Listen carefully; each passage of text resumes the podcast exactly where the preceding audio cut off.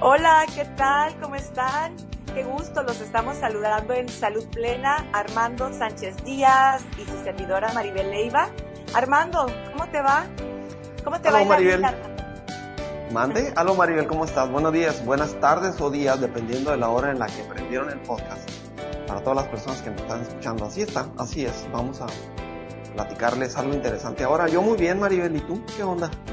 Feliz de la vida también, gozando y, listos con estos temas que, bueno, como ya lo, lo vieron, anunciado, el tema del día de hoy es mal de amores.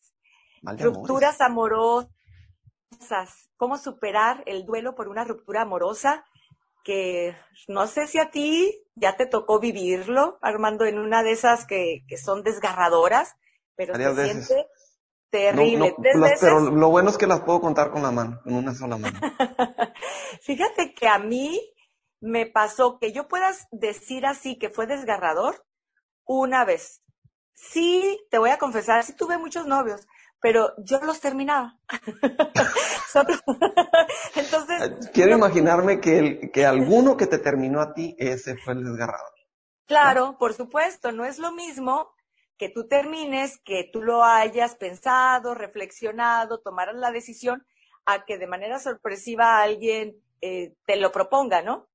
O ni siquiera te lo proponga. Que te, lo diga que las cosas terminaron.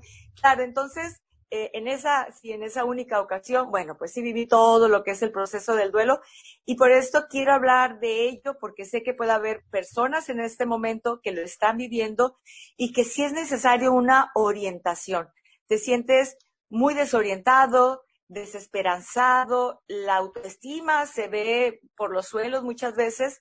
Y bueno, ese será el tema del día de hoy. Pero cuéntame, antes eh, de, iniciar estábamos platicando un poquito, ¿no? De, de lo que comentábamos el tema anterior y quedaron unos puntos, Armando, respecto al orden.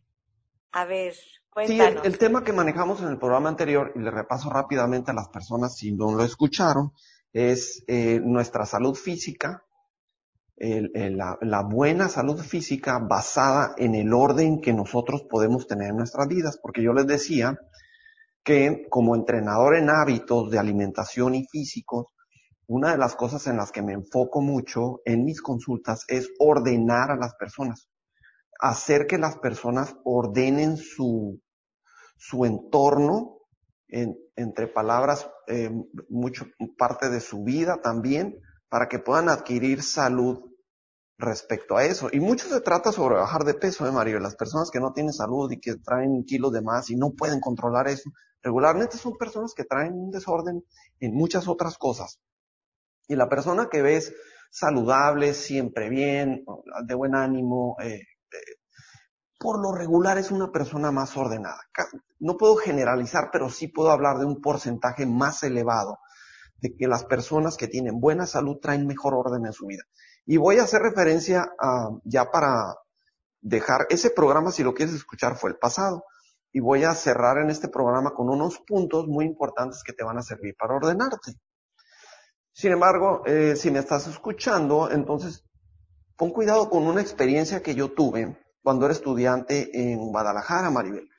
Mi, primera carrera es arquitectura. Yo estudié primero arquitectura antes de, hacer esto. Y, y, en Guadalajara, cuando me mudé para allá, me mudé con unos amigos que estábamos aquí en la preparatoria juntos y todos rentamos un departamento. Éramos cuatro.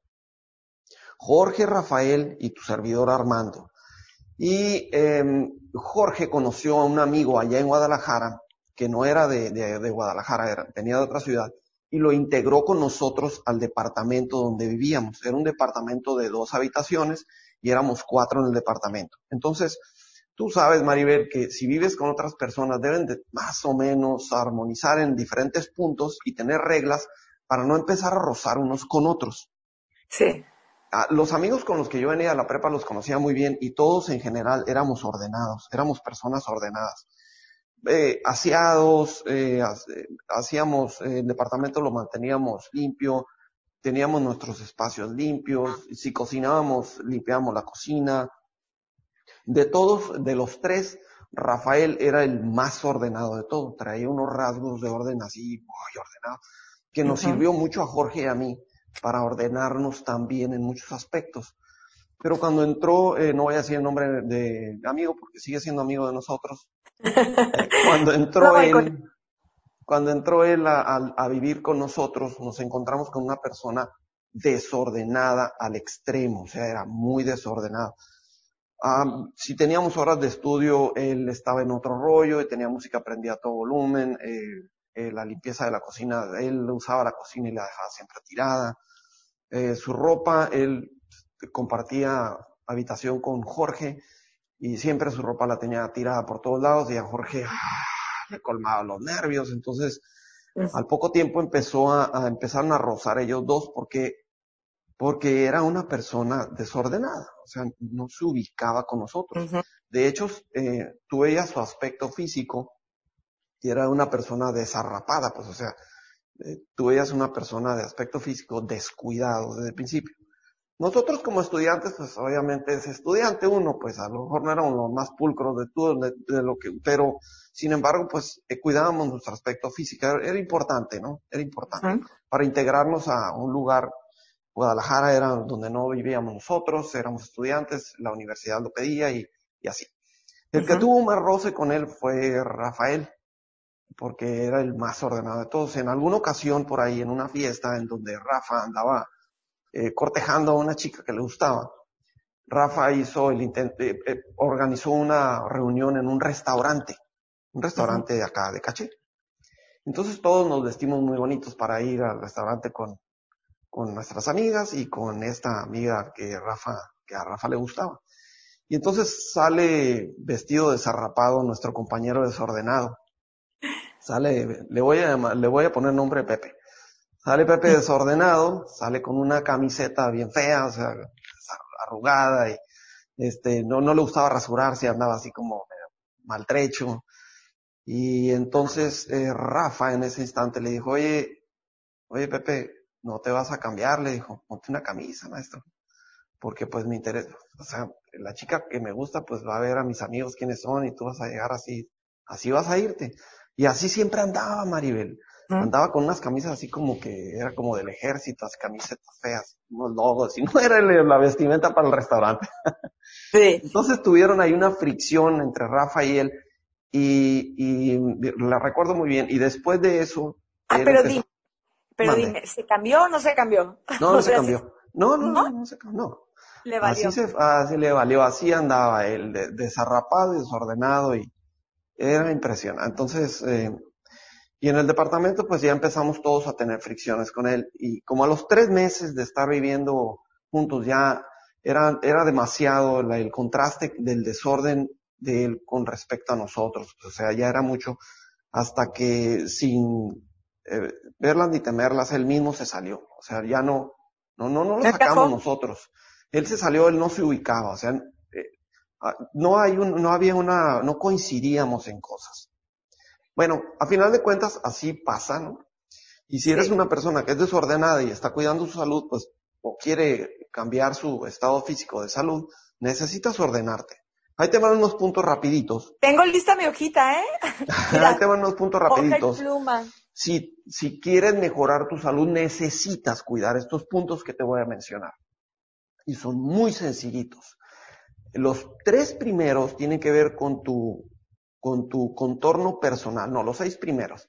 El primero de ellos es que levantándote tiende tu cama, así como dice el libro. Tú te levantas y si tú estás cuidando tu salud y quieres empezar a hacer un cambio, tiende tu cama, no la dejes extendida, tiéndela. Si no te vas a extender camas bonito y te queda feo, no importa, pero tiéndela.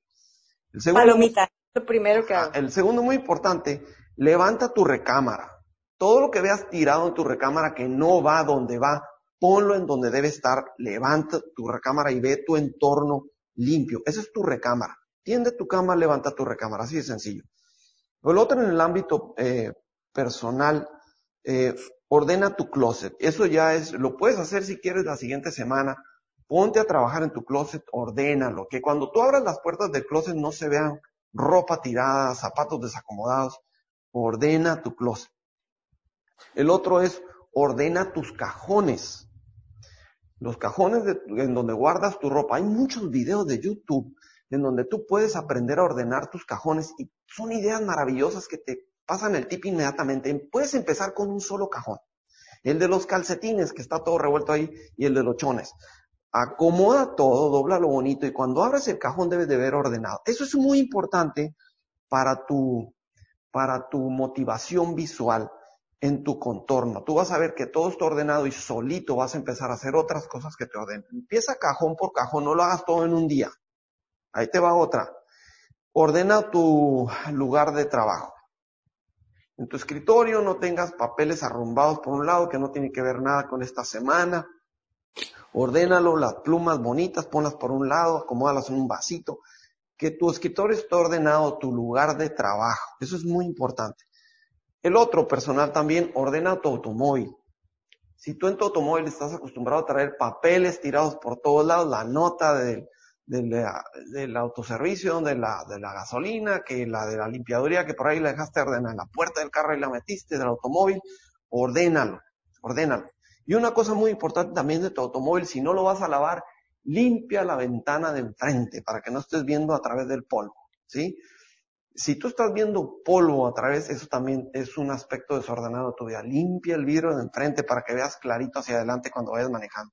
Eso te ordena. Entonces, estas cosas que te estoy mencionando, las personas pueden pensar, ¿qué tiene que ver esto con mi salud y reducción de peso y ponerme en forma?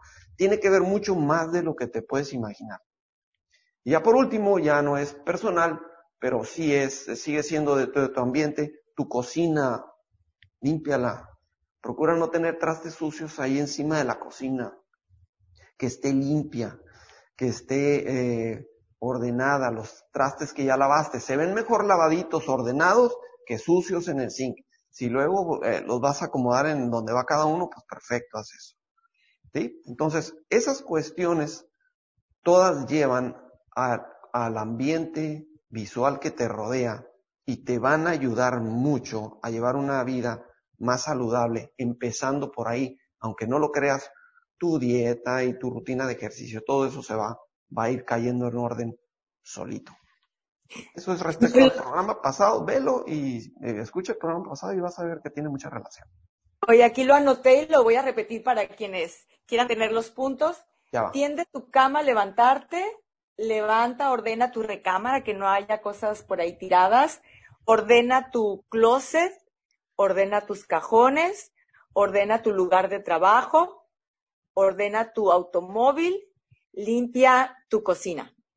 Bien. Sí, así es. Fíjate que en, mi caso, en todo les pongo palomita, ¿eh? todo, todo lo tengo ahorita así, pero te voy a ser sincera, en el del carro apenas lo acabo de tener, porque el año, el año pasado no, este, lo acabo de llevar a, a, lavar, pero antes de eso sí lo traía muy sucio, porque casi no lo estoy usando ahorita. sí, Entonces, apenas me libré en ese, apenas me libré, pero, pero fíjate, no sabía qué tanta importancia puede tener entonces esto con los demás aspectos, ¿no? De, de tu vida. Sí, está ordenado. Maribel, platícanos sobre este tema, eh, sobre los corazones rotos. Ay, sí, me duele nomás y, supongo que al final vas a tener algunos tips, ¿no? Sí, claro, sí, claro, para, para ver qué, hacer, ¿no? E, en, esos casos. Bien, en este momento, Armando, la mayoría de, las consultas que, estoy llevando, de los motivos de consulta es este, ruptura de pareja. Y es una situación que, fíjate, yo pienso que a todos, por lo menos una vez de nuestra vida, una vez en nuestra vida nos debería de suceder. Nos porque debería. nos debería de suceder, porque si es algo muy doloroso, sí puede ser muy desgarrador, pero también puede haber mucho crecimiento. Es, es, un, es una situación fértil para la transformación, es una situación que te puede motivar al cambio, eh, la semana pasada algo mencionaba sobre las crisis. Las crisis nos obligan o nos retan a, movernos y a hacer algo por salir de ellas. Y una ruptura amorosa es, es una crisis en tu vida. Y, y no te queda más que de dos. O me hundo o me levanto. Y todos tenemos dentro de nosotros este instinto de supervivencia que nos hace levantarnos Pero antes de esto tenemos que atravesar por lo que llamamos el proceso del duelo. En una ruptura amorosa, lo que está sucediendo es que estamos atravesando un duelo.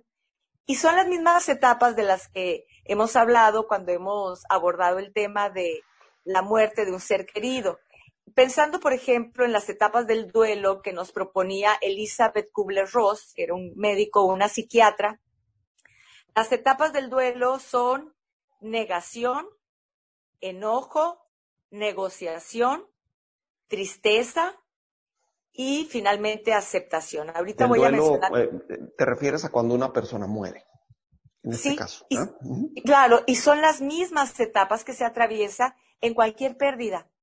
En este caso, en la pérdida de una relación, en la pérdida de un trabajo, cualquier pérdida en tu vida que es significativa, tú atraviesas un duelo. La pérdida de la salud, atraviesas un duelo también.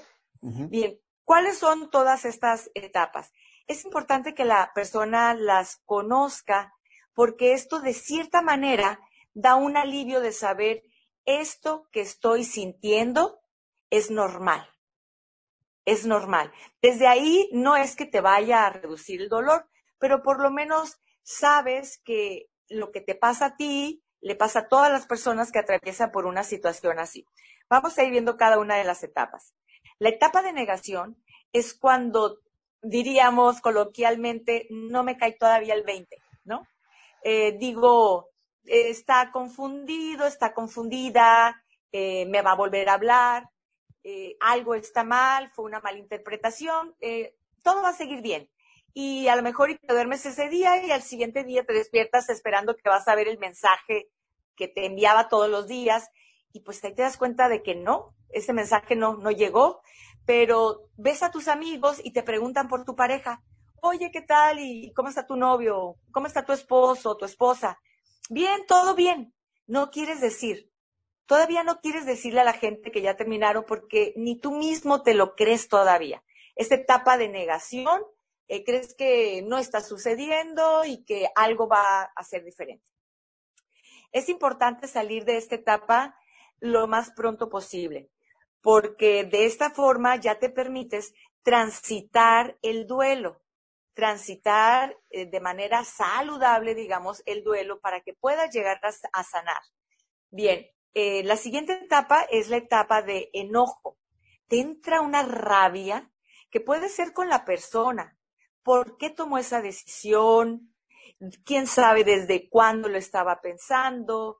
Tal vez hay otra persona en su vida, eh, eh, ¿será que tal vez si nunca me quiso? ¿Cómo me pudo dejar de amar? Entonces su amor no era verdadero. Empiezan muchas preguntas, pero empieza un enojo porque esa persona tomó esa decisión. Que como decíamos, no es lo mismo que la otra persona tome la decisión de terminarte a que tú lo tomes. Cuando tú tomas la decisión de terminar, sí hay un cierto duelo, pero es muy leve, no es igual, porque tú lo estuviste pensando, tú te preparaste, porque cuando hay una relación de pareja, hay, una conexión entre ustedes que tú poco a poco empezaste a desconectar, poco a poco empezaste a desconectar y entonces no es igual. Pero cuando la otra persona abruptamente te dice, sabes qué, pues ya lo pensé mejor, esto no nos está llevando a nada, eh, no veo que haya mucho futuro en la relación, eh, está, tú estás todavía enganchada, tienes esa conexión y es, es una, una ruptura abrupta. Y entonces eh, hay este desequilibrio. Bien, por esto digo que no es lo mismo que tú hayas tomado la decisión. En, en el enojo te digo pues es este enojo por haber tomado esta decisión. También puede haber un enojo contigo de decir, eh, ya es, ya mi novio, ya mi esposo o esposa me había dicho que no le gusta tal cosa de mí, ya me había pedido que cambiáramos en tal situación, nunca lo hice, yo tuve la culpa, yo lo provoqué y entonces puede venir un enojo contigo. O puede haber un enojo con una tercera persona.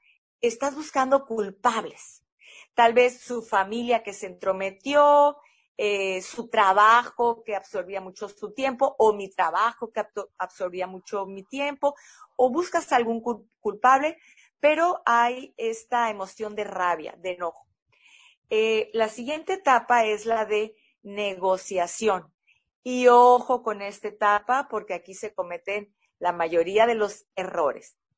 Negociaciones, como todavía no estás completamente fuera de la etapa de, negación, todavía una parte de ti se niega a aceptar que esto es una realidad, empiezas a, a querer negociar.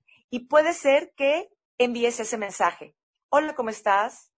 O un mensaje de me extrañas, o yo la estoy pasando muy mal, ¿cómo estás tú? O, oye, este, ¿te acuerdas de tal persona? Estoy buscando, ¿me das su teléfono? Empezar a buscar a la persona con cualquier pretexto, con tal de tener un contacto, porque estás sintiendo una ansiedad sin esa persona.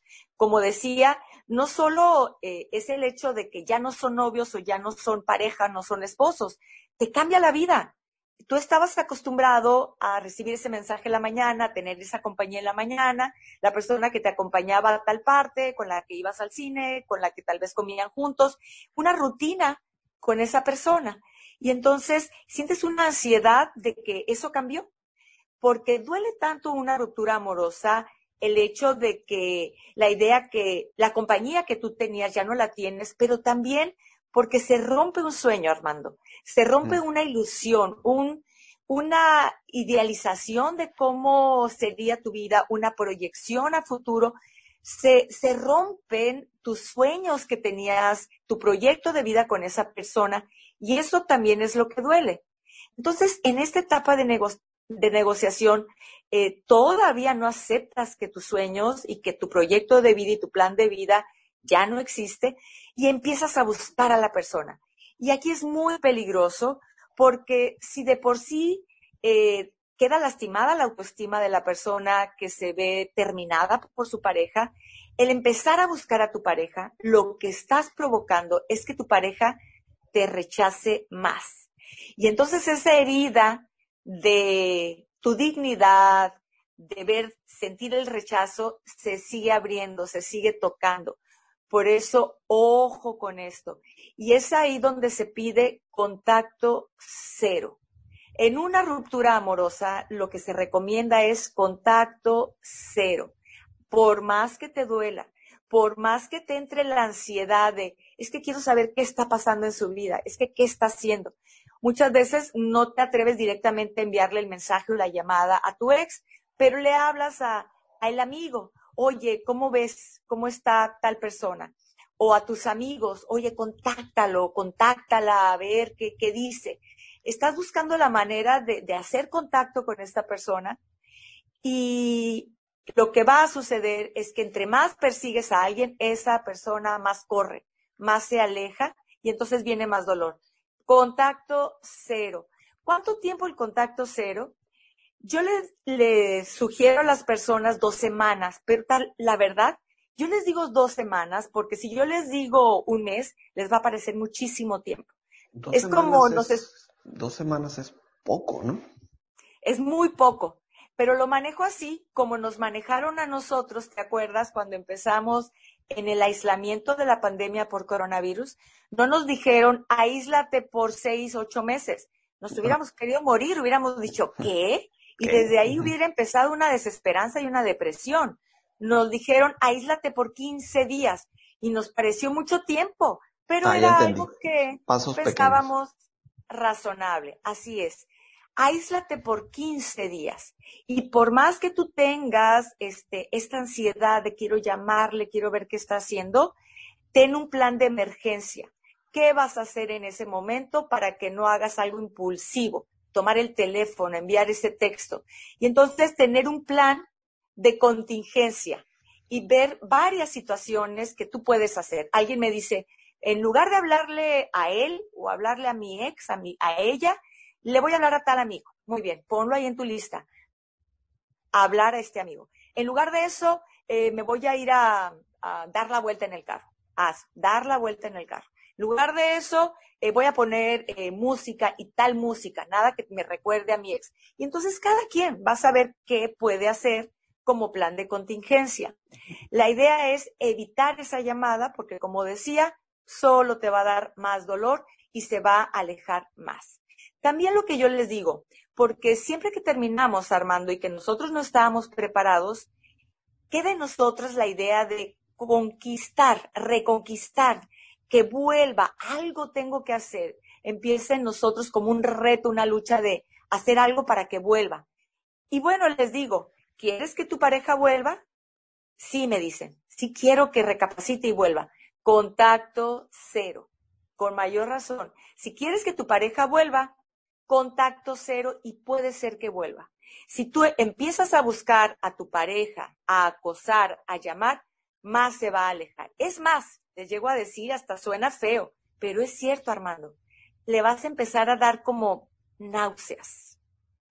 Cuando tú tomas una decisión, cuando tú quieres alejarte de alguien y esa persona te está acosando, te está presionando, ¡ay! como que empiezas a sentir este, asfixia. Así que, tanto por si tú quieres que tu pareja vuelva o como porque tú quieres olvidar a tu pareja, contacto cero, 15 días. Claro está que si ya se dieron cuenta que les funcionó 15 días, vámonos 15 días más. Bien, entonces esa es la etapa de negociación donde tratan de estar buscando a la pareja y se recomienda no lo hagas, es el primer error. Hay que entender esa etapa de negociación que estás hablando, que es una negociación eh, personal, no con la otra persona. Es una, sí. es una negociación con tú, contigo mismo. Sí, Armando, contigo mismo y también involucra o quieres involucrar a la otra persona. También en esta etapa, fíjate, se utiliza mucho el, bueno, ya entendí que novios o que esposos, eh, pareja ya no. Vamos a ser amigos. Y entonces empiezas a buscar a la persona con el pretexto de, podemos ser amigos, ¿no? Eh, total, hubo muchas cosas que si nos unían, actividades en las que compartíamos. No, no te engañes, no pueden ser amigos. Si tú todavía quieres a esa persona, no pueden ser amigos. O si tu pareja todavía te quiere, no pueden ser amigos. Reconócelo, o son pareja o ya no lo son. Pero amigos no pueden ser, se estarían lastimando. Por lo menos por lo pronto, ¿no? Sí, claro. Por, por, lo menos por lo pronto. Es verdad que los ex pueden ser muy buenos amigos, pero cuando ya no los une un, un, lazo, cuando ya no hay esa, esa relación de romántica, ¿sí? Eh, de hecho, se ve en, en las parejas de, de ex esposos, y te lo digo de manera personal, yo soy una persona divorciada, y yo tengo excelente relación con el padre de mis hijos excelente relación con él y podemos convivir en familia y podemos ver eh, películas, la familia juntos y somos ex. ¿Por qué? Porque yo ya no tengo ningún lazo romántico con él. Mucho respeto, mm. cariño por ser el padre de mi hijo. Entonces ahí sí, pero hubo un proceso, ¿no? Sí. Eh, bien, entonces te digo, sí puedes volver a ser amigos, pero cuando ya nadie siente nada por el otro, eh, romántico. Eh, a eso me refiero con la etapa de negociación. Viene después la etapa de tristeza.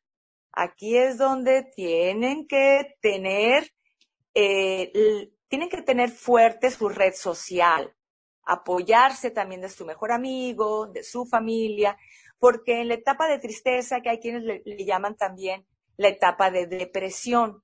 Yo no le llamo tanto la etapa de depresión porque luego soy más estricta en definir qué es una depresión, ¿no?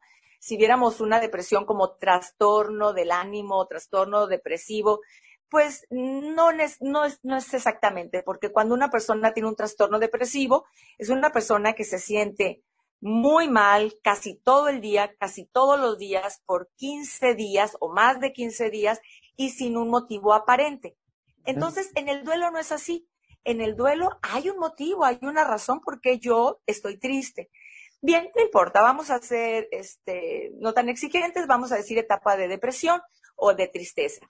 Hay un dolor profundo, es ahí donde tú sientes que se me va a romper el corazón, sientes que te vas a morir, sientes que, hay un dolor tan fuerte en tu corazón que dices, mi corazón no lo va a aguantar, es que me, me voy a morir con esto. La buena noticia es, nadie se muere de amor. Parece que te vas a morir, Nadie se muere de amor, pero sí hay una gran tristeza. Y abraza tu tristeza. Cada una de estas etapas hay que vivirlas, no las niegues. La etapa de tristeza es muy importante que no la niegues. ¿Tienes ganas de llorar? llora. ¿Quieres platicarle a alguien cómo te sientes, alguna amiga, algún amigo que no sea tu ex? Ya lo decíamos, con tu ex contacto cero, hazlo. Todo lo que tú quieras hacerlo. Eso sí, bajo un límite. Eh, la persona que está viviendo un duelo, como es lo único que le está importando en ese momento, tiende a estar hablando constantemente de su situación. Se encuentra un grupo de amigas y está hablando de lo que le está sucediendo.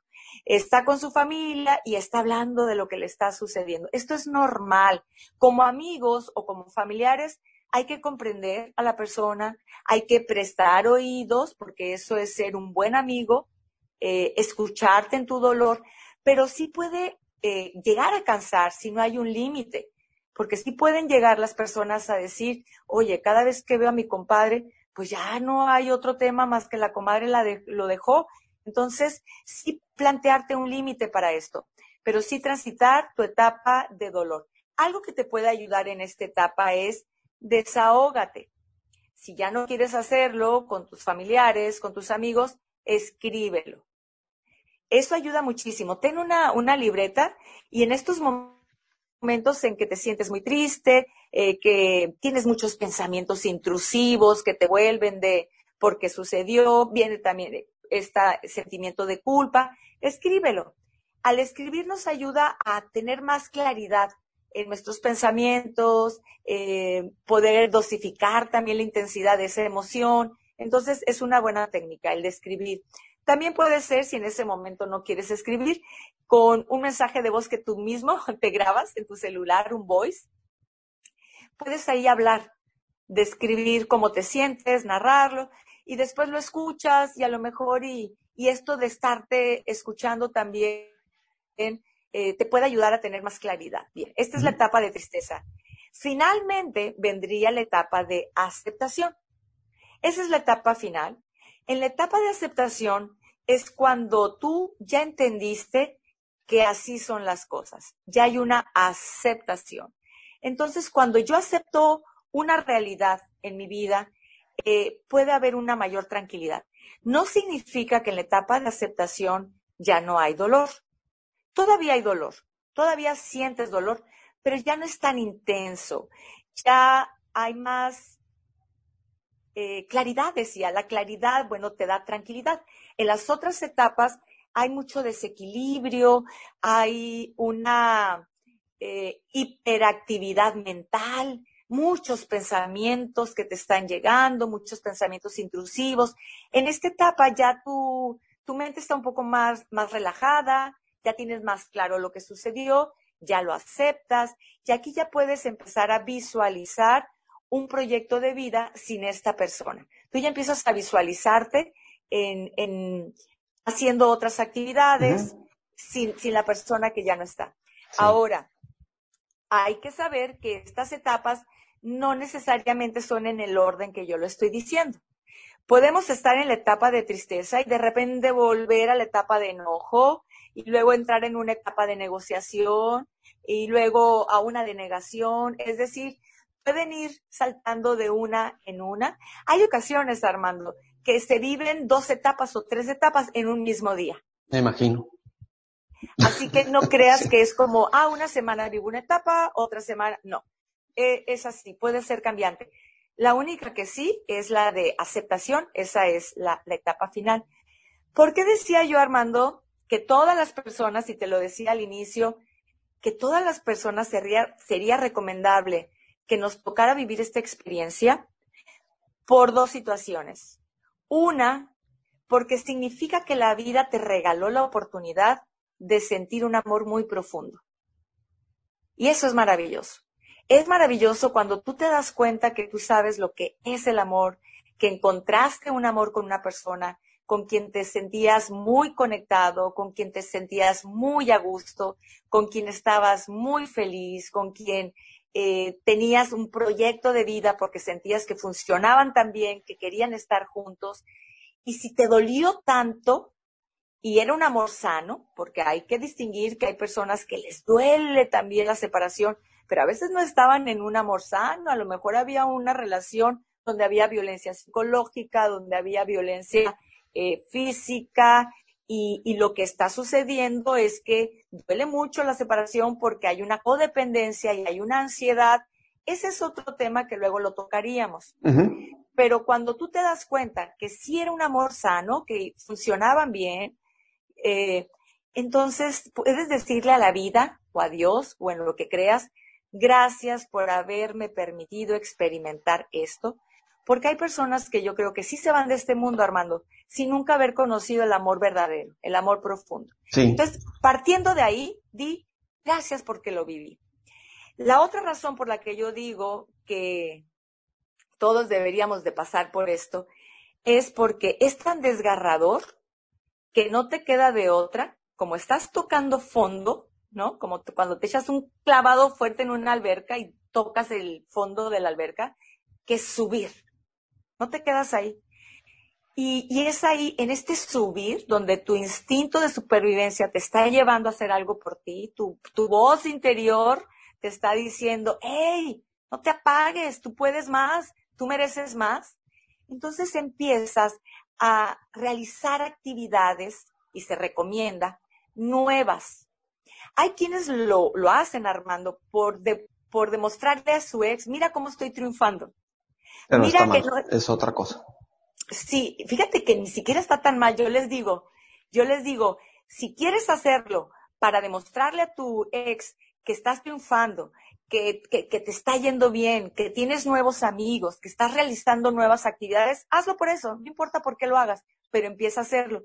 Porque hablando ya, por último, de cómo superar un duelo, toda esa energía, todo ese foco, toda esa atención que tú tenías sobre tu pareja, ahora redireccionalo hacia ti.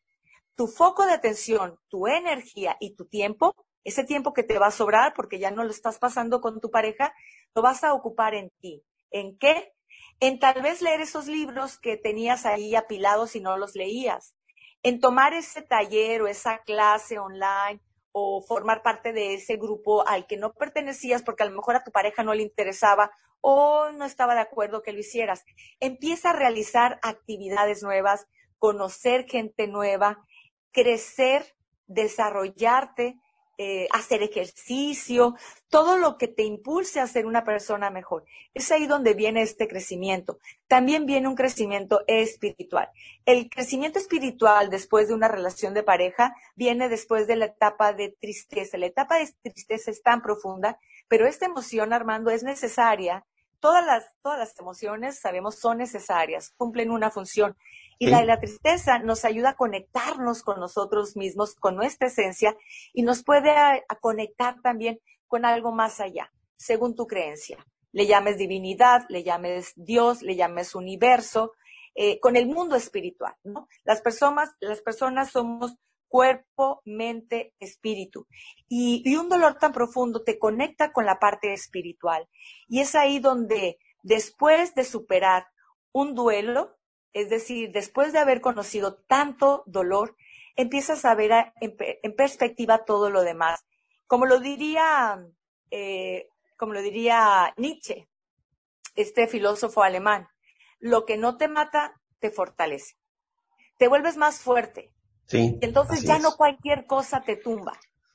Y esto, y, sentirte tú con esa fortaleza interna, con esta transformación y darte cuenta que algo que fue muy difícil lo pudiste lograr, es un gran paso adelante. Así que a todas las personas que en este momento están viviendo una situación de duelo, yo los comprendo, yo las comprendo, eh, traten de transitar las diferentes etapas sabiendo que es un proceso es decir, proceso significa tiempo, no se precipiten. Si tu amigo, si tu comadre, si viste que alguien te dijo, en un mes lo superas y tú tienes tres, no te preocupes. Esto no es cuestión de tiempo, es decir, cada persona tiene su tiempo, depende de cómo era esa relación. Date tu tiempo, permítetelo, pero sí, si, atraviesas estas etapas de una manera este, saludable, siguiendo estas recomendaciones, si viene una transformación. Hay quienes, Armando, pueden volver con su ex. Ahí voy a ser muy rápida porque estamos ya en tiempo. ¿En qué ocasiones sí se recomienda volver con tu ex y en cuáles situaciones no se recomienda volver con tu ex? No se recomienda volver con tu ex si el motivo de separación sigue ahí. Es decir, el problema que los desunió no se arregló. no se arregló, sigue presente, ¿a qué vas a volver? Vas a volver a una segunda temporada de lo mismo. Ojo con esas personas donde había agresiones, donde hubo insultos, donde hubo humillaciones. Y esto va a continuar. ¿A qué vuelves? ¿Cuándo sí volver con tu ex? Cuando el motivo que los desunió no fue porque se acabó el amor, fue alguna situación que, que hubo una presión en algún sentido y que esto ya se solucionó, pero que había, eran muchas más las razones eh, o, las cuestiones que los unían, que era una pareja que sí funcionaba, que era una pareja que sí era compatible, ahí sí, date la oportunidad de volver con tu ex. Pero bueno, esta sería, este sería el tema el día de hoy y que se complica más en las etapas o en los momentos que estamos en aislamiento porque hay menos oportunidades de realizar actividades, de salir, de distraerte, pero aún en casa, gracias a la tecnología, lo puedes hacer. Así es que aunque sean momentos más complicados, si puedes salir de esto, apóyate de tus amigos, de tu familia, de, alguien. Si necesitas también el, apoyo de tus seres queridos. Es excelente, Maribel. Pues ojalá y tomen en cuenta estas recomendaciones que estás dando. Y claro que si necesitan ayuda profesional, pues ahí estás. O puedes ir con alguna persona que esté preparada para atenderte porque sí son etapas que a veces las personas no reconocen y ahí están. Son etapas normales pues se nos ha acabado el tiempo. Eh, Así es. Y, les damos las gracias por escuchar nuestro podcast. Recuerden darle seguir al podcast cuando lo escuches en el eh, instrumento donde lo hayas escuchado. Ponle seguir para que te sigan apareciendo los programas y puedas eh, estar disfrutando de información importante que para nuestro conocimiento puedes aplicar rápidamente, ¿verdad, Maribel? Claro que sí. Un gusto, Armando, haber estado contigo, con todas las personas que nos escuchan. Nos vemos en la próxima. Pásenla bien. Hasta pronto, que la pasen bien.